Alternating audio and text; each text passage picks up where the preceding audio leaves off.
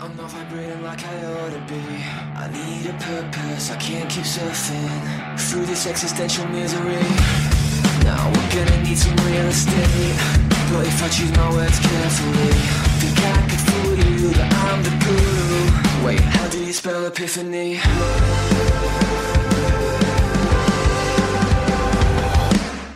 Before the truth will set you free,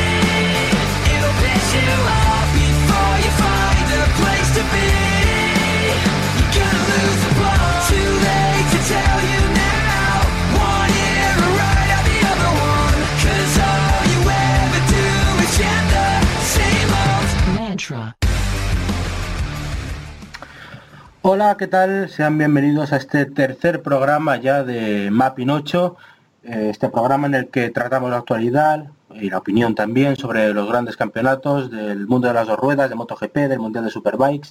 Eh, entramos en semana de Gran Premio, eh, el séptimo de la temporada, el Gran Premio de Barcelona-Cataluña en Montmeló y dedicamos nuestro segundo espacio al Mundial de, MotoGP con nuestros colaboradores para comentar qué nos va a deparar este, este Gran Premio, qué pensamos que nos va a deparar, además de alguna noticia de actualidad que ha surgido esta semana y que merece la pena tocar. Empiezo saludando a la gente que me va a acompañar hoy, que ya estuvo conmigo en el primer programa. Eh, me quedo aquí en la capital todavía. Ruth Alfonsín, muy buenas. Hola, buenas tardes. ¿Todo bien? Sí, todo bien, de lunes, pero todo bien. Me alegro, me alegro. Eh, me voy al sur. Eh, Mario Arroyo, muy buenas. ¿Qué tal Rubén? Buenas tardes. Todo bien también, espero. Todo correcto. Y en el este, eh, Ferran Segarra, muy buenas. Hola, muy buenas. Todo bien también, espero. Sí, bien. Pues eh, empezamos eh, con este Gran Premio de Barcelona-Cataluña, como digo, la séptima prueba del año, eh, un circuito eh, que va a deparar otro Gran Premio, eh, un circuito en el que los dos últimos, eh, las dos últimas victorias han sido de Ducati, en 2017 de Andrado Vicioso, en 2018 de Jorge Lorenzo, Dovizioso, por ejemplo, que llega intentando plantearle batalla a Mar Márquez, y mi primera pregunta es clara. ¿Creéis que le va a poder plantar cara aquí a Mar Márquez en un circuito que aparentemente se le da también a Ducati? Eh, te- sí, no, no, no lo sé. Yo la verdad es que este año, como, como comentamos en el programa anterior, hay muchísima igualdad entre, entre Honda y Ducati, pero si hay un circuito en el que se puede eh, venir arriba, sobre todo teniendo en cuenta porque Marc corre eh, ante su público, es este. Sí, es muy importante ¿eh? el, el factor de correr en casa, pero bueno, no, eh, no corre solo, ¿no? Entonces esperemos que haya alguien que le plante cara.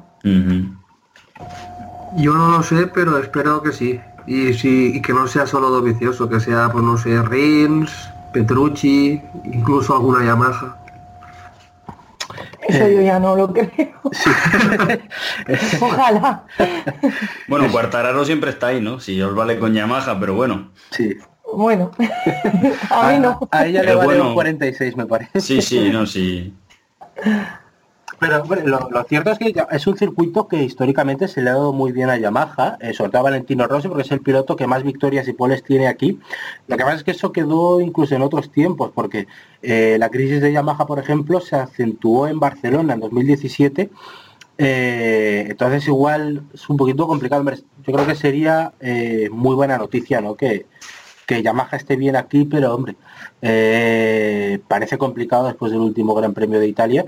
Eh, y bueno, yo sé, mm, no sé cómo lo veis, pero yo creo que Yamaha se juega mucho aquí y también Honda porque es un circuito en el que, por ejemplo, eh, no ganan desde 2014 cuando ganó Márquez en aquella racha triunfal de victorias, pero parece mentira, pero han pasado ya cuatro años sin, sin ganar allí y, y no sé, igual este es el gran premio en el que podemos ver cuánto de buena es la Honda.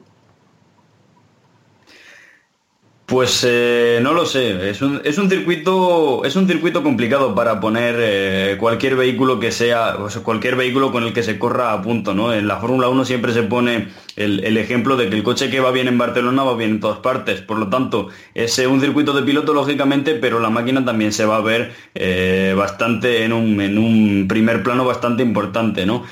A remarcar, pues lo que decíamos hace dos programas, que eh, la igualdad absoluta entre, entre Ducati y Honda. Ahora además Petrucci vendrá con, con todo el subidón de haber ganado el eh, Gran Premio de Italia. En fin, eh, son factores que hay que tener en cuenta, pero sí, yo creo que vamos a tener una buena carrera.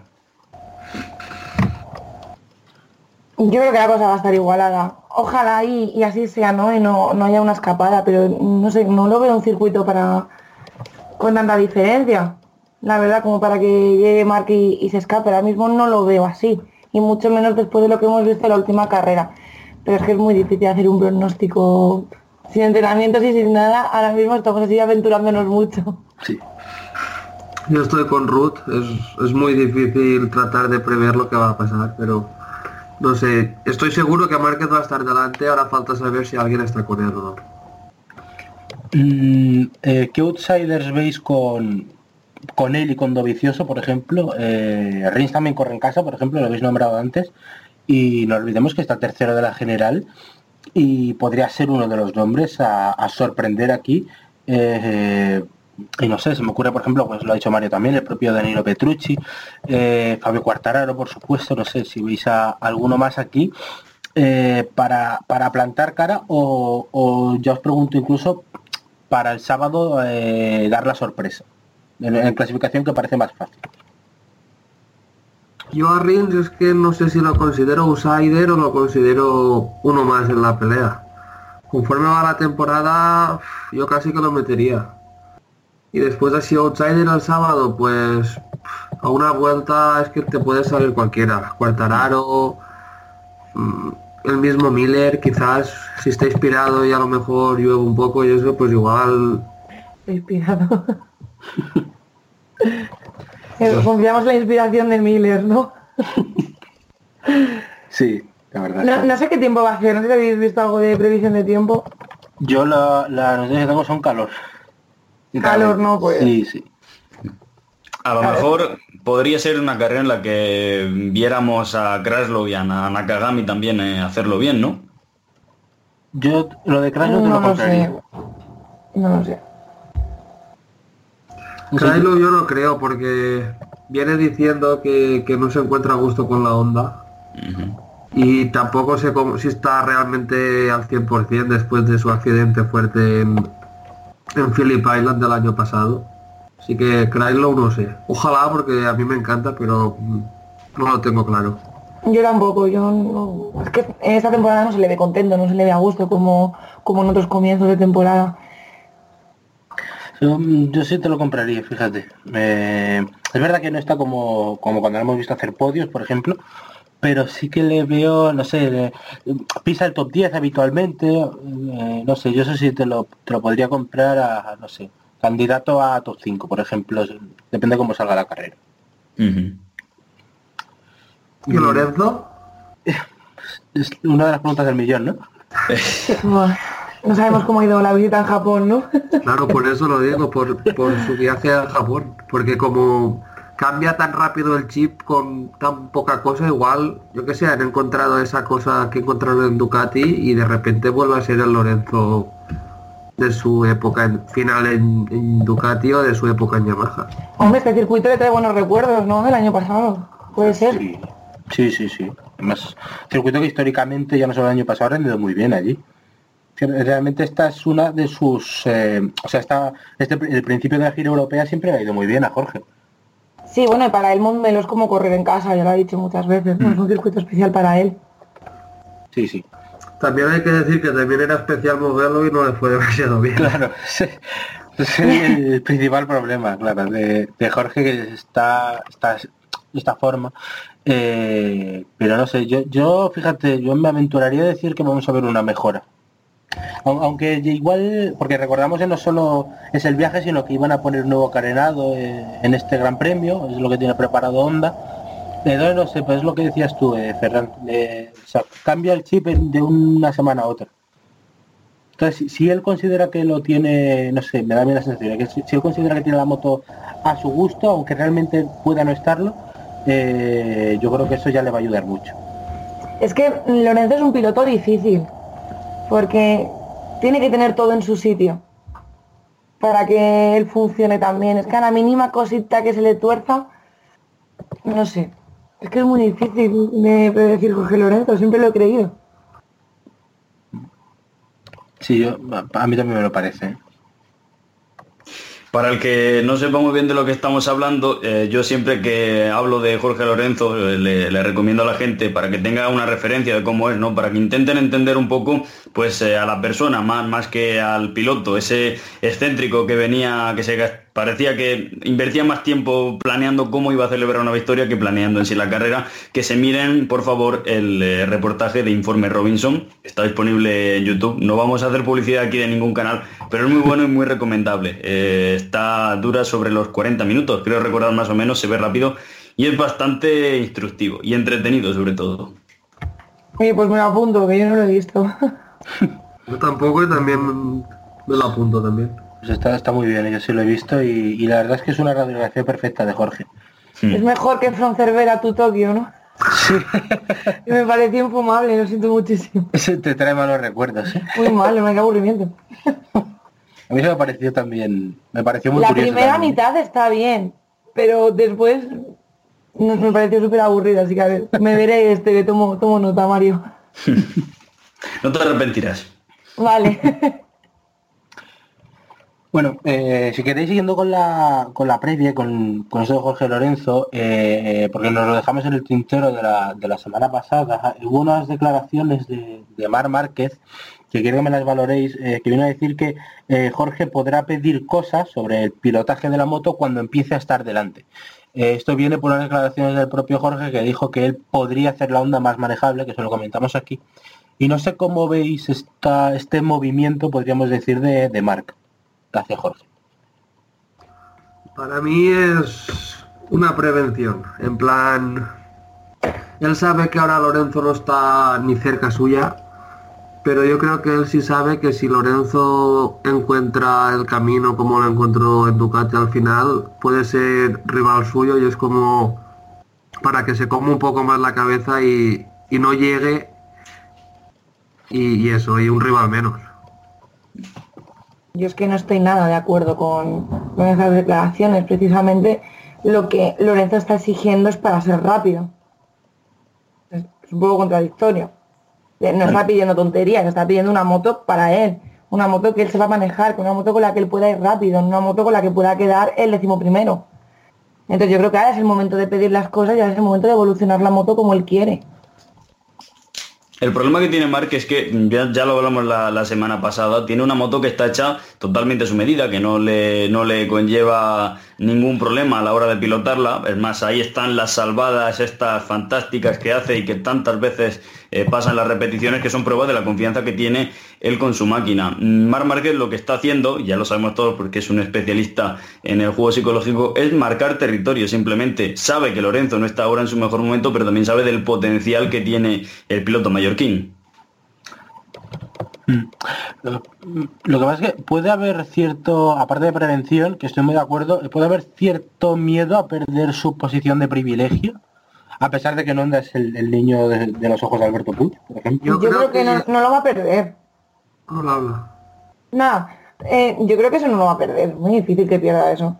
Aunque Lorenzo sea un piloto bueno, ¿no? Pues es que lo que tendrá que hacer Honda es pensar en sus dos pilotos, no solo en uno. Siempre va a haber un primero, ¿no? Y un segundo, y eso va a ser así. Pero estamos hablando de que tu compañero de equipo es Jorge Lorenzo, un campeón del mundo. Yo creo que la cosa va más, ya creo que pensando también a largo plazo, en el sentido de que ahora mismo, como comentamos en el programa, en el primer programa de MotoGP, Honda depende de Márquez para ganar. Y eso también, pues a la hora de negociar un contrato y las primas y demás, pues son son puntos fuertes a favor del piloto, mientras que si otro empieza a ganar con Honda, pues Honda ya no dependerá tanto de Márquez. Ya, pues no, mira, es que con Lorenzo también podemos luchar por el título y también creo que quizás también va por ahí. Porque si, si Lorenzo no rinde, va a tener el más peso el año que viene para hacer la negociación con Honda, si es que decide continuar con ellos. Claro, por eso ahora es el momento en que Lorenzo se mueva y en el, el momento de que Lorenzo exija cosas para poder hacer lo que queda de temporada medianamente bien, terminar bien y empezar la que viene bien. Y también es el momento de Márquez de decir eh, que yo voy primero del campeonato, hacedme caso a mí y a él no le hagáis caso. Claro, sí, de dar un golpe en la mesa, efectivamente. Mm, Vale, eh, entonces, eh, claro, eh, aquí nos podemos plantear, eh, por ejemplo, si eh, Honda podría, es que me suena tanto esto a, a 2003, por ejemplo, eh, Honda podría, no sé, eh, mm, volver a su filosofía anterior, que parece que la ha abandonado. Yo espero que sí. También hay que tener en cuenta que justo ahora más o menos ya empezarán a hacer el primer prototipo en serio para el año que viene, porque lo suelen probar en Breno y para Breno, aunque parece que falta mucho, no falta tanto. Faltan dos meses y, y poco más. Entonces yo creo que está ahí la cosa. En de si Honda hace pues como ha hecho más o menos toda la vida de apostar por todo o si Honda sigue apostando solo por Márquez. Disculpa un momento que saludo a Borja Sánchez, que se acaba de incorporar con nosotros. Eh, hola Borja. Hola Rubén, ¿qué tal?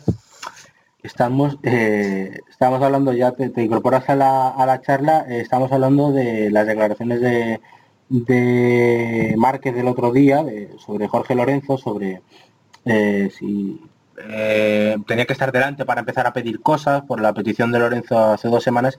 Y aprovecho también para preguntarte qué te parecen esas declaraciones de Márquez, si, si ves un mensaje o... Y hablamos también de la filosofía de Honda sobre la importancia de los pilotos en, en- en la marca.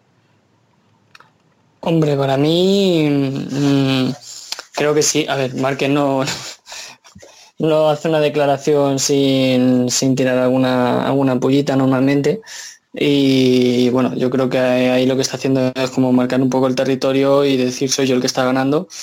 Así que también un poco de cara a, lo mejor a Honda para que no para que no tampoco se vuelquen en, en Lorenzo porque el que está ganando es, es él. No sé, así lo interpreto yo, quizá no. Y en cuanto a la filosofía Honda, pues un poco lo que comentaba la, la semana pasada, que, que hace una década daban muchísima importancia que todos los pilotos tenían que ganar y ahora pues se han centrado un poco más en hacer una evolución de, de una moto hecha para, para Mark. Que consiga Lorenzo no mm, ser rápido y que Honda le dé pues cierta prioridad, digamos, pues eso ya no lo sé. Mm, quizá las declaraciones de Márquez en general van por ahí. Yo eh, precisamente comentaba lo de que esto me sonaba mucho a, a 2003 eh, y quería escuchar también a Mario y a Ruth, por si ellos piensan también si, lo que comentaba Ferran también, si ahora, no sé, si Lorenzo podría hacer tambalear otra vez esa filosofía de onda y que volvamos a, bueno, eh, tú estás, me da igual quién gane, o sea, lo importante es que la moto esté arriba, eh, si Jorge Lorenzo podría cambiar eso. Eh, ¿Qué pensáis, chicos? Pues eh, yo creo que es difícil, pero que, nada es imposible. Ahora, Lorenzo lo que tiene que hacer es hablar en pista. El primer paso que era pues trasladarse a Japón para intentar hacerse más a la moto, para pasar más tiempo con el personal del equipo, ya lo ha dado. Ahora hay que ver, la evolución que tenga en, los siguientes meses, ¿no? De cara a las siguientes carreras, el parón ver- veraniego, que bueno, pues eh, Jorge va a tener bastante trabajo, yo creo que más que ningún otro piloto de la parrilla eh, por hacer. Y ya, pues, eh, si pasa algo, se verá a final de temporada y ya sobre todo de cara al desarrollo de la moto del año que viene. Pero a corto plazo no creo que lo veamos. Pues yo opino más o menos lo mismo. La verdad que eh, no, no creo que lo veamos a corto plazo tampoco y tampoco veo 100% seguro de que Lorenzo vaya a cambiar la filosofía de Honda. Él está poniendo de su parte, porque lo está haciendo, el viaje a Japón, él quiere evolucionar la moto, ¿no? Él, él- quiere buenos resultados, obviamente. Pero hay que hablar en pista, como ha dicho Mario. Veremos si, si llega ese momento o, o no, que yo espero que sí. Bueno, pues eh, siguiendo con la actualidad y volviendo a, Barcelona, que eso lo tocaremos un poquito después, eh, pero van por aquí los tiros, eh, os quería comentar una noticia. que ha salido esta, esta semana referente al circuito de Breno, porque Karel Abraham, cuyo padre es el dueño del circuito de Breno, ha comentado la posibilidad de que Breno no acoja más grandes premios de la República Checa en MotoGP, eh, un circuito que lleva cogiendo pruebas de motos desde los años 30, el Gran Premio de Checoslovaquia desde el 91, eh, el 93 de la República Checa, circuito realmente histórico, querido por buena parte de los aficionados, pero ha comentado esta posibilidad de que eh, sea el último Gran Premio en Breno porque eh, eh, el circuito está gracias a la colaboración de los distintos gobiernos de la región y bueno, pues eh, el gobierno de turno podría pasarle la pelota al circuito para que pagara el canon y esto podría arruinar al propio circuito y dejarle sin, eh, sin posibilidad de estar. Eh, la primera pregunta que os lanzo es, eh, ¿a vosotros os dolería que se cayera Breno desde un circuito que os gusta como para doleros que, que no estuviera? A mí sí. A mí de hecho es uno de los circuitos que más, que más me gusta del mundial. A mí también, a mí muchísimo. A mí me parece un circuito precioso, con mucha, un circuito rápido, muchas, muchos cambios de desnivel, se suelen ver buenas carreras. A mí sí que me fastidiaría, la verdad. Eh, a mí el circuito en sí no me entusiasma, pero, pero lo que decía lo que decía Ferran creo que ha sido, ¿no? Da buenas carreras y eso al fin y al cabo es lo importante. Eh, desde luego yo no lo cambiaría por, por un circuito nuevo con esa incertidumbre de, de saber si, si, bueno, si la fórmula va a funcionar, si a nivel logístico está bien. Eh, Breno funciona, lleva tiempo en el mundial y tiene su, su bien ganado prestigio. Sí, yo creo que se le echaría de menos. Porque, bueno, por lo que estás diciendo todo, nos ha regalado cargas bonitas, llevamos muchos años con él. nos- hay muchos recuerdos ¿no? en, en este circuito. Y a mí me fastidiaría sobre todo porque creo que los circuitos que entran no son tan buenos. Mm, ¿Qué otros circuitos os cargaríais del Mundial? Así a, a bote pronto. Austria. ¿Cuántos hay que quitar? Es que lo que tú quieras. Buena ¿Cuántos hay que quitar? Haz la medida.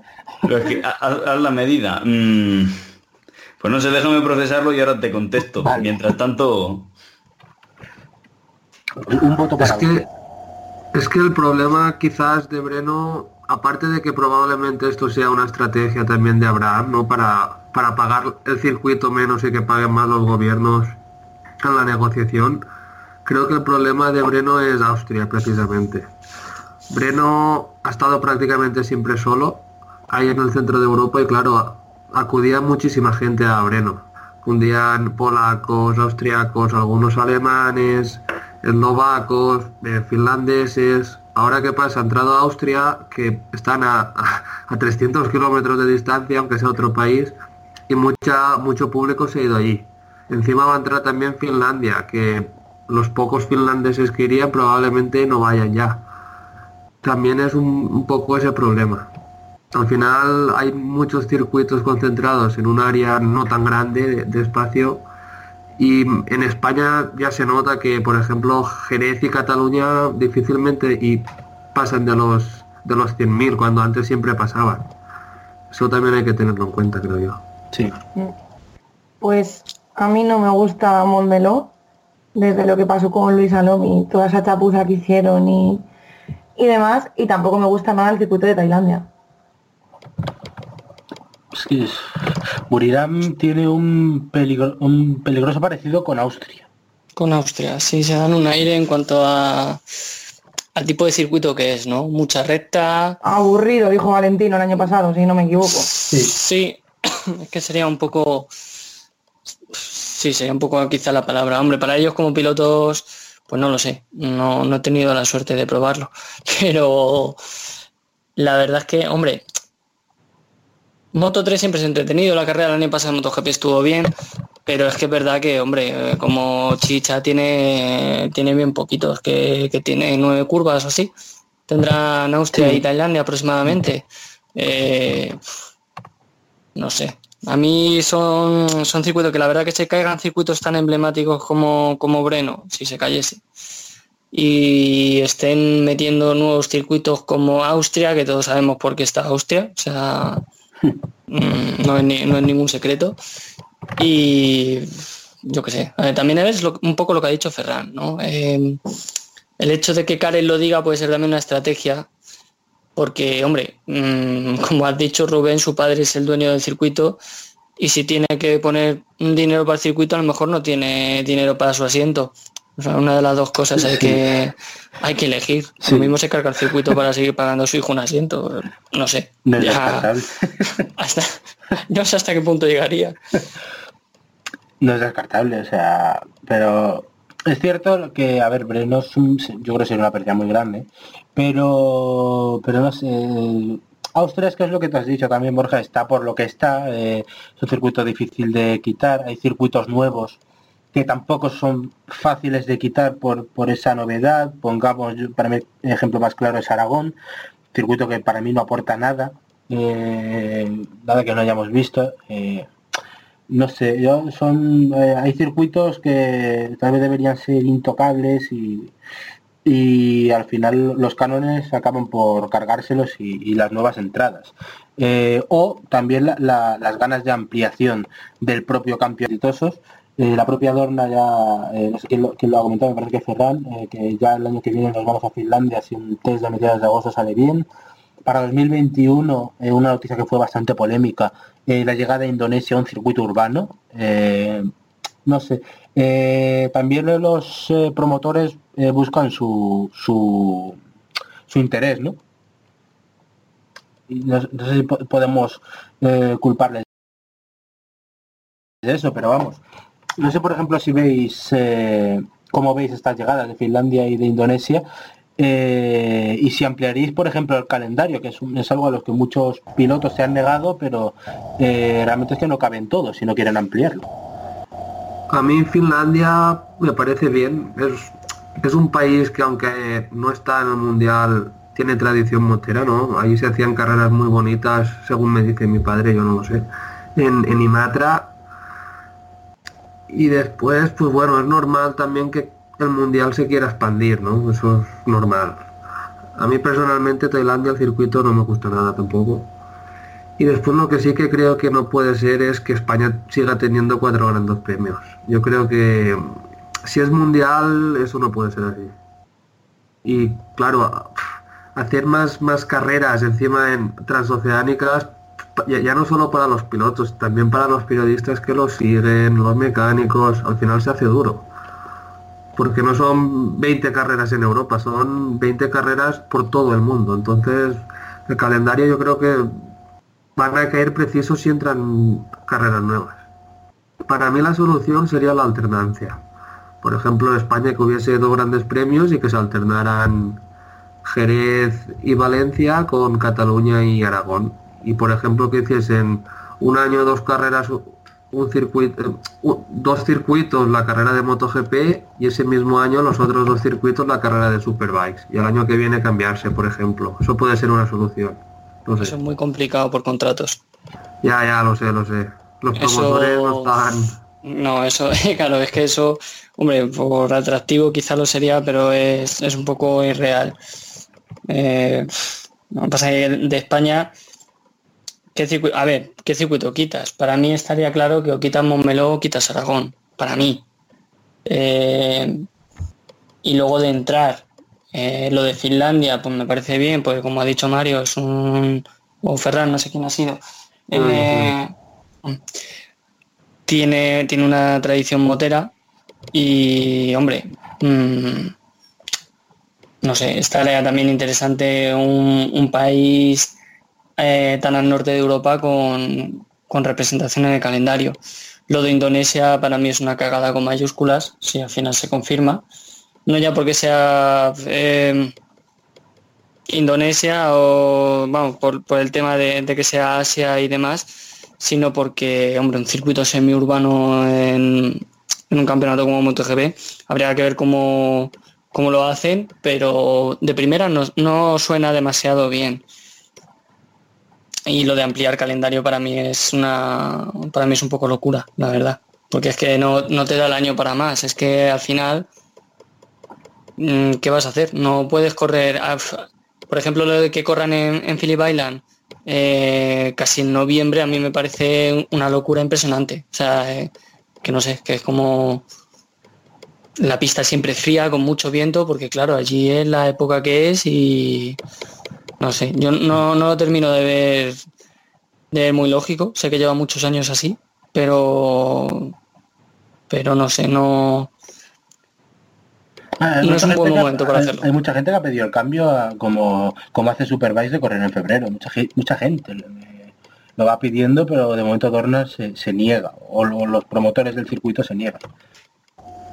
Yo creo, como Rubén, que ampliar el calendario es una locura y que más que ampliarlo yo haría una reestructuración profunda. Y lo dicho, si hay que hacer algo, pues quitar alguna carrera en España, ¿no? Porque ya me parece que lo ha dicho Ferran, creo. Eh, cuatro carreras en España es una locura teniendo en cuenta que es un mundial. Lo de la alternancia me parece bastante complicado por esto de los contratos de los que habláis, aunque bueno, estando Dorna detrás de ambos campeonatos, eh, tampoco creo que fuera tan difícil, yo creo que más bien dependería del calendario de, de cada circuito, porque bueno, eh, Motorland tiene bastante actividad, sobre todo en- a nivel de pruebas, que es un circuito muy bueno, eh, Montmeló más de lo mismo, en fin, eh, habría que ver la disponibilidad, la disponibilidad de, de esos circuitos. Nos ha dicho antes de quitar Montmeló, no sé si alguno más se llevaría por delante. Sí, yo lo he dicho que yo lo quitaría. ¿Y, y alguno más? De nosotros, hombre, yo he dicho que entre, No, entre pero- Motorland y, y Momelo. Yo no creo que quiten Montmeló, porque está en Cataluña, que es donde más tradición motociclista hay en España. Así que yo lo dudaría. Muchos equipos privados tienen ahí su base, la mayoría de pilotos españoles son catalanes. Yo lo veo difícil. Eh, lo que pasa es que Montmeló se, se- se está aproximando también a un eh, abismo complicado, ¿eh? porque la Fórmula 1 puede abandonar Cataluña, ya Zamor va a entrar, el Gran Premio de Holanda, y Cataluña es- está, se ha dicho ya muchas veces desde el pasado Gran Premio que no va a seguir, y no sé, igual es demasiado fuerte perder los dos, las dos joyas de la corona, y no sé si Dorna presionaría también para que para no perderlo allí. Lo que pasa es que me da a mí la sensación, como decía antes, Ru, que, que les ha hecho mucho daño lo de Salón. Eh, Es, es que perder la Fórmula 1 igual a MotoGP le viene bien, porque muchos pilotos se han quejado de los baches, de los circuitos de la Fórmula 1 tal, entonces pues si pierde la Fórmula 1 Cataluña, pues casi que mira, mejor eso, eso que no tienes, ¿no? Pero Cataluña no va a perder la Fórmula 1. Ya se, se estuvo hablando durante el fin de semana precisamente del Gran Premio. Eh, se sabe que había alguna posibilidad, pero que era remota y que ni por parte de, de Liberty, de Liberty Media y por, por otra parte, por la dirección de- del circuito, pues eh, ninguna de las dos querían dejar escapar la oportunidad de celebrar el Gran Premio. oh. De hecho, se cerró y creo Bueno, que de bueno. hecho que ya está renovado el contrato, que la Fórmula 1 en Cataluña de momento ya no peligra. Oficial no es, pero o sea, sí que por ejemplo la semana pasada el RAC eh, ya instó a los gobiernos de, de Cataluña y de España a no salvar el Gran Premio, pero sí hacer un esfuerzo entre ambos para, para terminar de, de mantenerlo. Más lo, lo hicieron público por Twitter, de hecho, una cosa eh, Es que el, el problema en Cataluña es que el circuito y Liberty tienen han llegado al acuerdo, pero el problema es que no hay quien lo pague. La Generalitat catalana no quiere, el gobierno español tampoco, Barcelona como el ayuntamiento tampoco, entonces eso es lo, lo complicado. También hay que decir que el canon de Fórmula 1 es como tres veces el de MotoGP. También es importante eso. Mm, Lógicamente, eh, la Fórmula 1 es bastante más cara, siempre lo ha sido. Pero al final lo que buscaban también desde el circuit era precisamente eso, entrar en negociaciones con Liberty Media para rebajar ese canon. Y parece que tal como van las cosas es posible que lo consigan. No sé hasta qué punto conseguirán rebajarlo, desde luego no al precio del de una carrera de MotoGP, pero más barato de lo que le sale ahora yo pienso que es bastante eh, factible que, que lo saquen. Pero corregidme si me equivoco, porque de Fórmula 1 no, no entiendo prácticamente nada. Eh, no, no hubo este año para el Gran Premio de, de Montmeló de Fórmula 1 mm, mucho asiento vacío. ca- Eh, asiento vacío en la grada, ¿te refieres? Sí, sí. Mm. O sea Sí, que hubo sí. poca entrada sí, de cada público. año menos. Bueno, se perdieron 5.000 asistentes respecto al año pasado.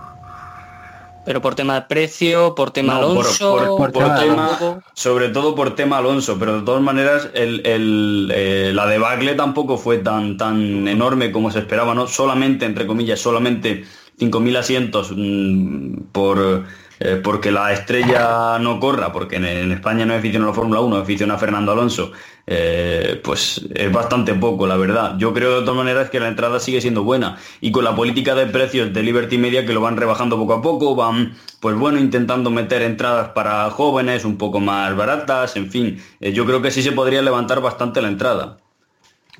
Lo que pasa es que lo de, lo de Barcelona la Fórmula 1, esa bajada se ve más a largo plazo. Sí. O sea, la, la comparas con el año pasado, pues bueno, aguanta más o menos el tirón, pero si la comparas con hace 6, por ejemplo, eh, con la época de Alonso en Ferrari, ya la- el descenso es bastante notable. El problema de Momelo en cuanto a MotoGP mm, es que los pilotos, ha, ha habido muchas quejas en los últimos años de, de los pilotos. Así que ya se estuvo hablando de que si tenía que caerse un circuito, el que más papeletas tenía era Momelo. Mm, Además, Hasta qué punto quiera encargarse uno de España o no, ya no lo sé. Además es que re- recuerdo unas declaraciones del, del, del nuevo director del circuito, eh, como atacando a los pilotos de MotoGP. Eh, recuerdo que a Valentino le, le lanzó una pollita, en plan de que, que- que habría dicho, si, si No lo de creo. solo- Sí, Que a Valentino se les lancen pollitas. Me extraña. Sí, ¿verdad? Pero fue bastante directo, dijo que, que- que hubiera dicho si, si lo de Salom o, o lo que o la reestructuración del circuito, los cambios a partir del accidente, que hubiera dicho si hubieran pasado en, en un circuito En Mugello. italiano, en Mugello. Sí, lo, lo dijo por el tema también del asfaltado, que si estuviese Sí. el asfalto así muy hielo y tal, que, que hubiese dicho, pues, pues- pues yo qué sé. cosas No, no sé lo que habría suman, ¿eh? dicho, pero lo que sí se sabe es que pusisteis una puta escapatoria de, de asfalto y se mató un piloto. Eso es lo que sabemos todo el mundo. Por mucho que lo quiera que quiera echar balones fuera. Eh, a mí, vamos, ese, ese señor me parece un sinvergüenza de, fue de las declaraciones que hizo, pero vamos, de aquí a Ceuta. Es que yo precisamente si he dicho que me cargaría Mundelo, precisamente es en parte por eso, porque me ha bañado la mente las declaraciones de, de este hombre y ya todo lo que vino, aparte de la muerte de Luis Salón, todo lo que vino por detrás, toda esa chapuza, es que no, es que, y la queja que habéis dicho de los pilotos, de los baches, de esto y lo otro, yo creo que en cuanto a pilotos es del circuito que más se quejan de España. Y el año siguiente a Salón se mató otro piloto de la de Sí. carrera de resistencia, Sí, si no recuerdo mal, eh, sí, Sori- Rick Sauri. Eso es. Ujú. A final de recta, o sea que porque es verdad que una recta mm, tan tan tan larga que llega casi al kilómetro, si no me equivoco, y la escapatoria tampoco es mm, Mm. tiene muchos metros. No, no. O sea, y, y encima la primera parte de la escapatoria está faltada. O sea que, bueno, Claro, es que eh, ese fue un fallo muy gordo, muy gordo en su momento. Además, bueno, es que la, la racha Momelo es, es amplia también porque Andrés Pérez murió también en Barcelona. Sí, pero bueno, lo de Andrea no lo Eso puedes achacar al sí, sí, circuito. eso sí. Es un accidente, es como lo que pa- le pasó a Tomisawa, Sí, sí, pero eh, Misano. ¿qué quiere decir que, que, o sea, que Montmeló, por lo que sea, eh, está arrastrando esa lista negra y, y no sé, a mí me, me ha dado la sensación, aparte de los que las sensaciones sobre Montmeló han bajado mucho, porque Montmeló siempre fue el circuito preferido de los pilotos, por, por diversión, por, eh, no sé, es que se me ocurren carreras muy buenas, eh, la de 2009, eh, era un piloto, eh, un circuito que a los pilotos les gustaba mucho, pero que en los últimos años, por todo lo que ha pasado, como que le han dado de lado, ¿no? O le han vuelto Sí, la no, cara. la, variante que hicieron y todo eso no, no gustó nada. La variante del, del T4. O sea que, en fin, no sé. No, no sé si se caería ese o no. Mm, Motorland no, no creo, porque lo nombraron varias veces como mejor gran premio del año y no sé. Eh, es el más nuevo además. Sí, es el más es nuevo. que, es que eso es lo Eh, que le salva, ¿eh? como aficionado, la verdad, me- a mí me falta de España por visitar Montmeló y como aficionado, la verdad, que Aragón el peor de lejos. O sea, de los que he estado, que he estado en cuatro, eh, de lejos el peor. Pero vamos, ¿El peor en qué Eh, sentido te refieres? El peor en el sentido para el espectador, el peor en el sentido de, de visión, el peor en el sentido de... em, ¿De ¿cómo dónde es la está? palabra ahora? De- De- sí, de situación. Sí. De situación y de luego de servicios dentro del circuito. Sí, eso sí. Eh, o sea, es, no sé, como circuito, como trazado puede ser muy bueno y yo no, yo no digo que no, ¿eh? porque si lo utilizan tanto es por algo, porque el circuito está muy bien hecho. Pero en cuanto a instalaciones y demás, es muy pobre y luego además eh, para, para tema oferta hotelera, para alojamiento y todo eso, aparte del camping, o sea, que eso, allí tienes Alcaniz, que, que es que es un pueblo, como quien dice, y poco más. Que si te quieres ir a una cosa así medio decente, que te vas a Zaragoza a alojarte, Sí. que está hora y media. Ah, no, Teruel. Sí. Es que no, no sé, no, no, no tiene mucho sentido. Yo, yo de España es el que me cargaría, ¿eh? Eh, y luego Montmeló. Pero sobre todo eh, Aragón. ¿no? De hecho, eso que has comentado de, de lo del mejor gran premio, o sea, me, me- me suena estrategia de marketing clarísima para intentar no no, no tirarlo, pero vamos, eh, lo, comentábamos Eso lo- claro, en su momento lo nombraron cuando empezó lo- los primeros años, yo creo que lo nombraron, sí, igual la- que el año pasado lo nombraron a Buriram, La pues más o menos. Sí, sí, es que siempre es la misma táctica y no sé, a mí como circuito, no sé, a vosotros a mí tampoco me gusta. Es, es el tilcódromo puro y duro, mezcla de circuitos, en fin, millón... Ya, pero parece que a los pilotos sí que les gusta, ¿no? Sí que les gusta ir a Aragón.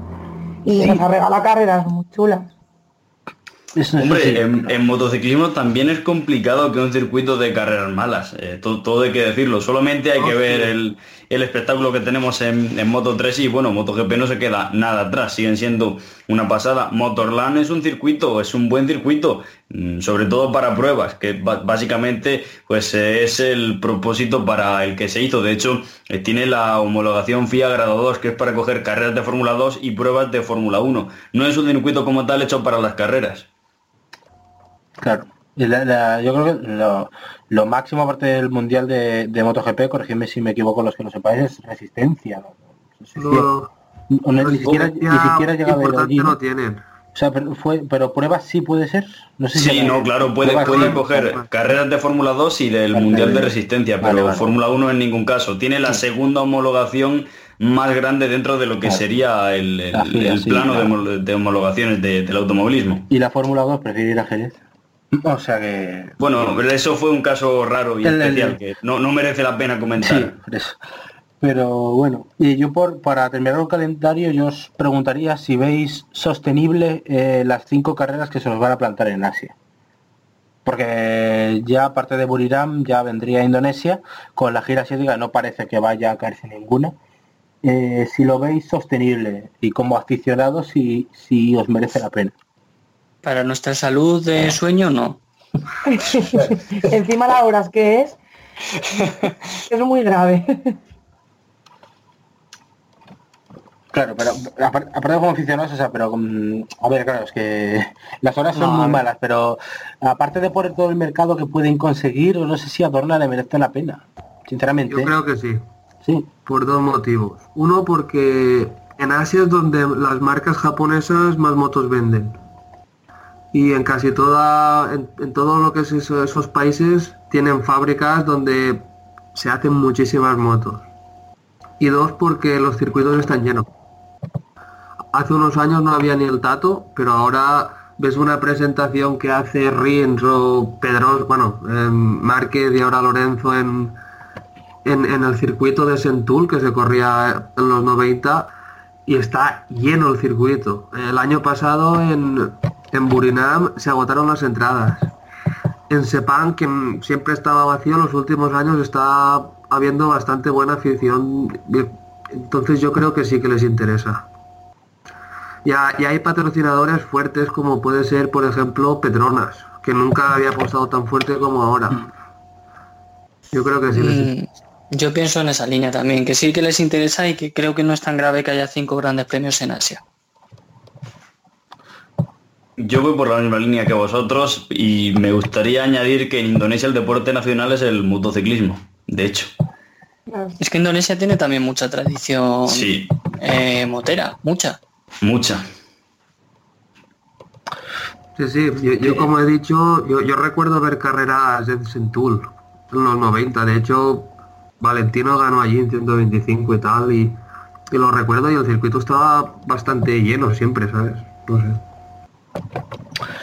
Bueno, eh, pues hay que dar, pues, pues, para nosotros los aficionados va a ser bastante bastante complicado si además que- queda configurar el calendario como queda porque la, última este último año eh, bueno este año también va a ser así en vez de partir dos y dos carreras hicieron una y tres para mantener las, la gira asiática habitual eh, histórica pero bueno eh, esas cinco carreras seguramente nos, nos- nos tengamos que vivir eh, en el circuito urbano eh, de, de- de Indonesia.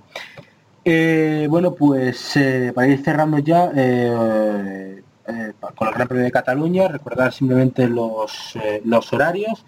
El viernes a partir de las eh, 9 de la mañana los entrenamientos libres de Modo 3, MotoGP y Moto 2 y los segundos a partir de la 1 y cuarto. El sábado desde las 9 los libres 3 y clasificaciones a partir de la 1 menos 25 Moto 3, a partir de las 2 y 10 MotoGP y a partir de las 3 y 5 Moto 2 y el domingo warm-up desde las 9 y 20 y carreras a las 11 Moto 3 a 21 vueltas, a las 12 y 20 Moto 2 a 22 y a las 2 eh, MotoGP a 24.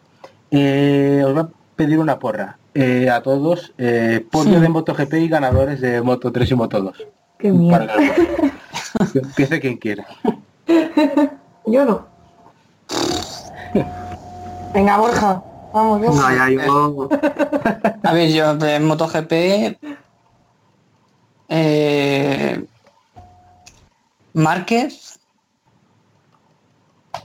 Márquez, Dobby, Miller.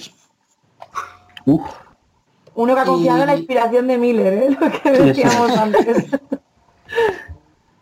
Márquez, Dobby, Miller. En Moto 2 ganador... Pues es que no sé si Balda o Alex Márquez. Eh, Balda, venga, Baldassarri.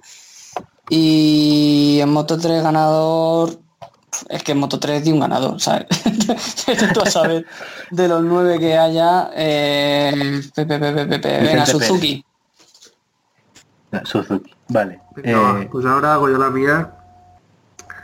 MotoGP, Rins, Márquez, Petrucci.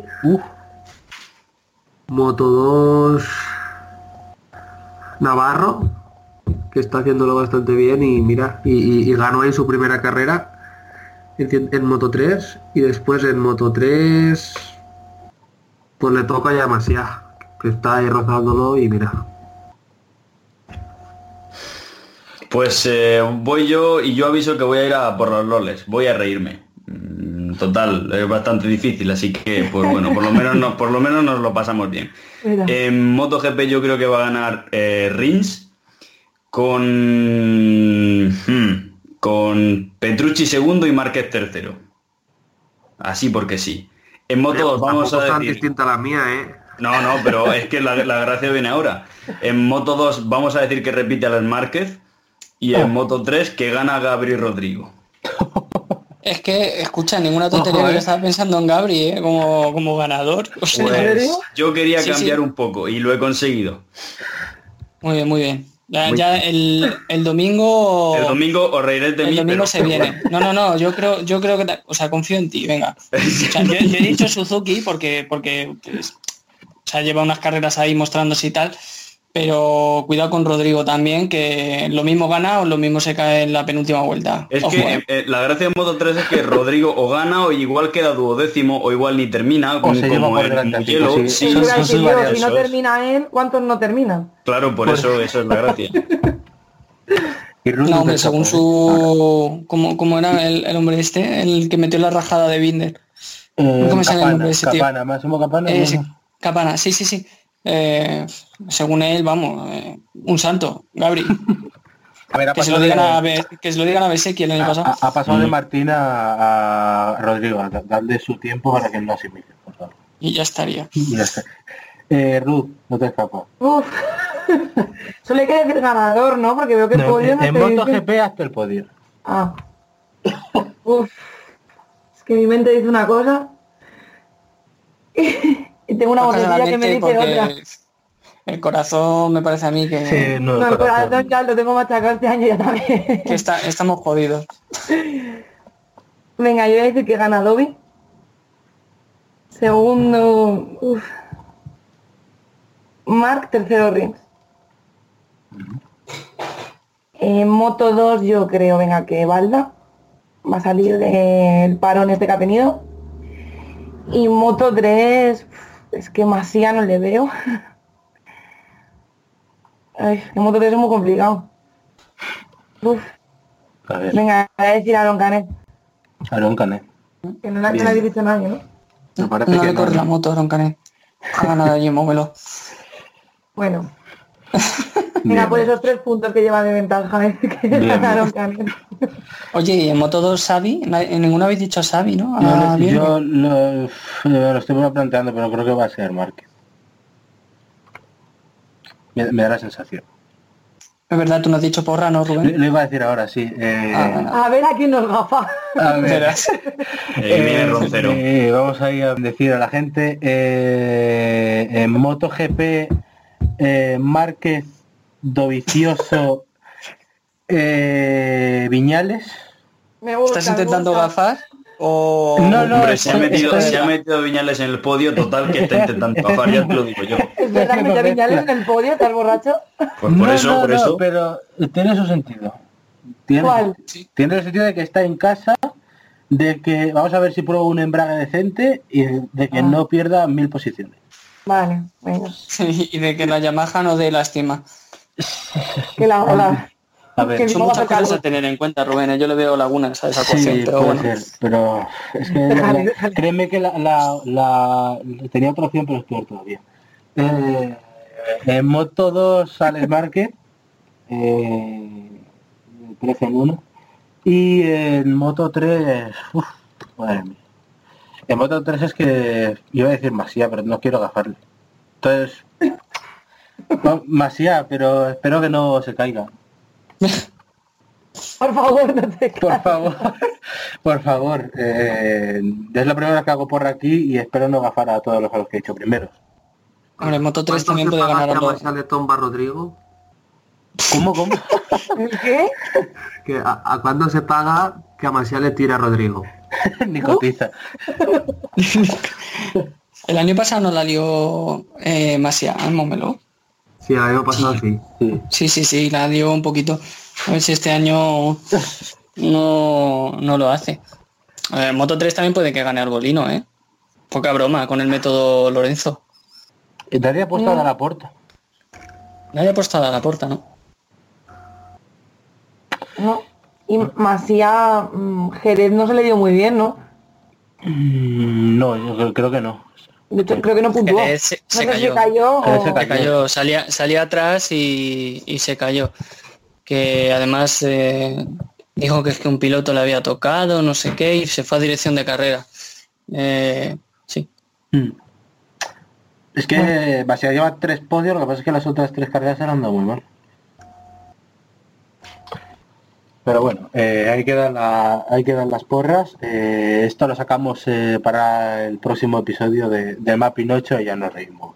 A ver a, a quiénes hemos bendecido. Yo ¿Has apuntado? ¿Te has hecho chuleta, Rubén? No, esto me, me lo escucho luego, me lo apunto y ya os paso la, nos paso la, la factura a factura. todos. Sí, os la paso en, en el próximo episodio. Y bueno, pues hasta aquí ha llegado este tercer episodio de, de 8, el segundo de MotoGP. Eh, daros las gracias a todos, chicos, eh, y nos escuchamos ya para el Gran Premio de Barcelona-Cataluña.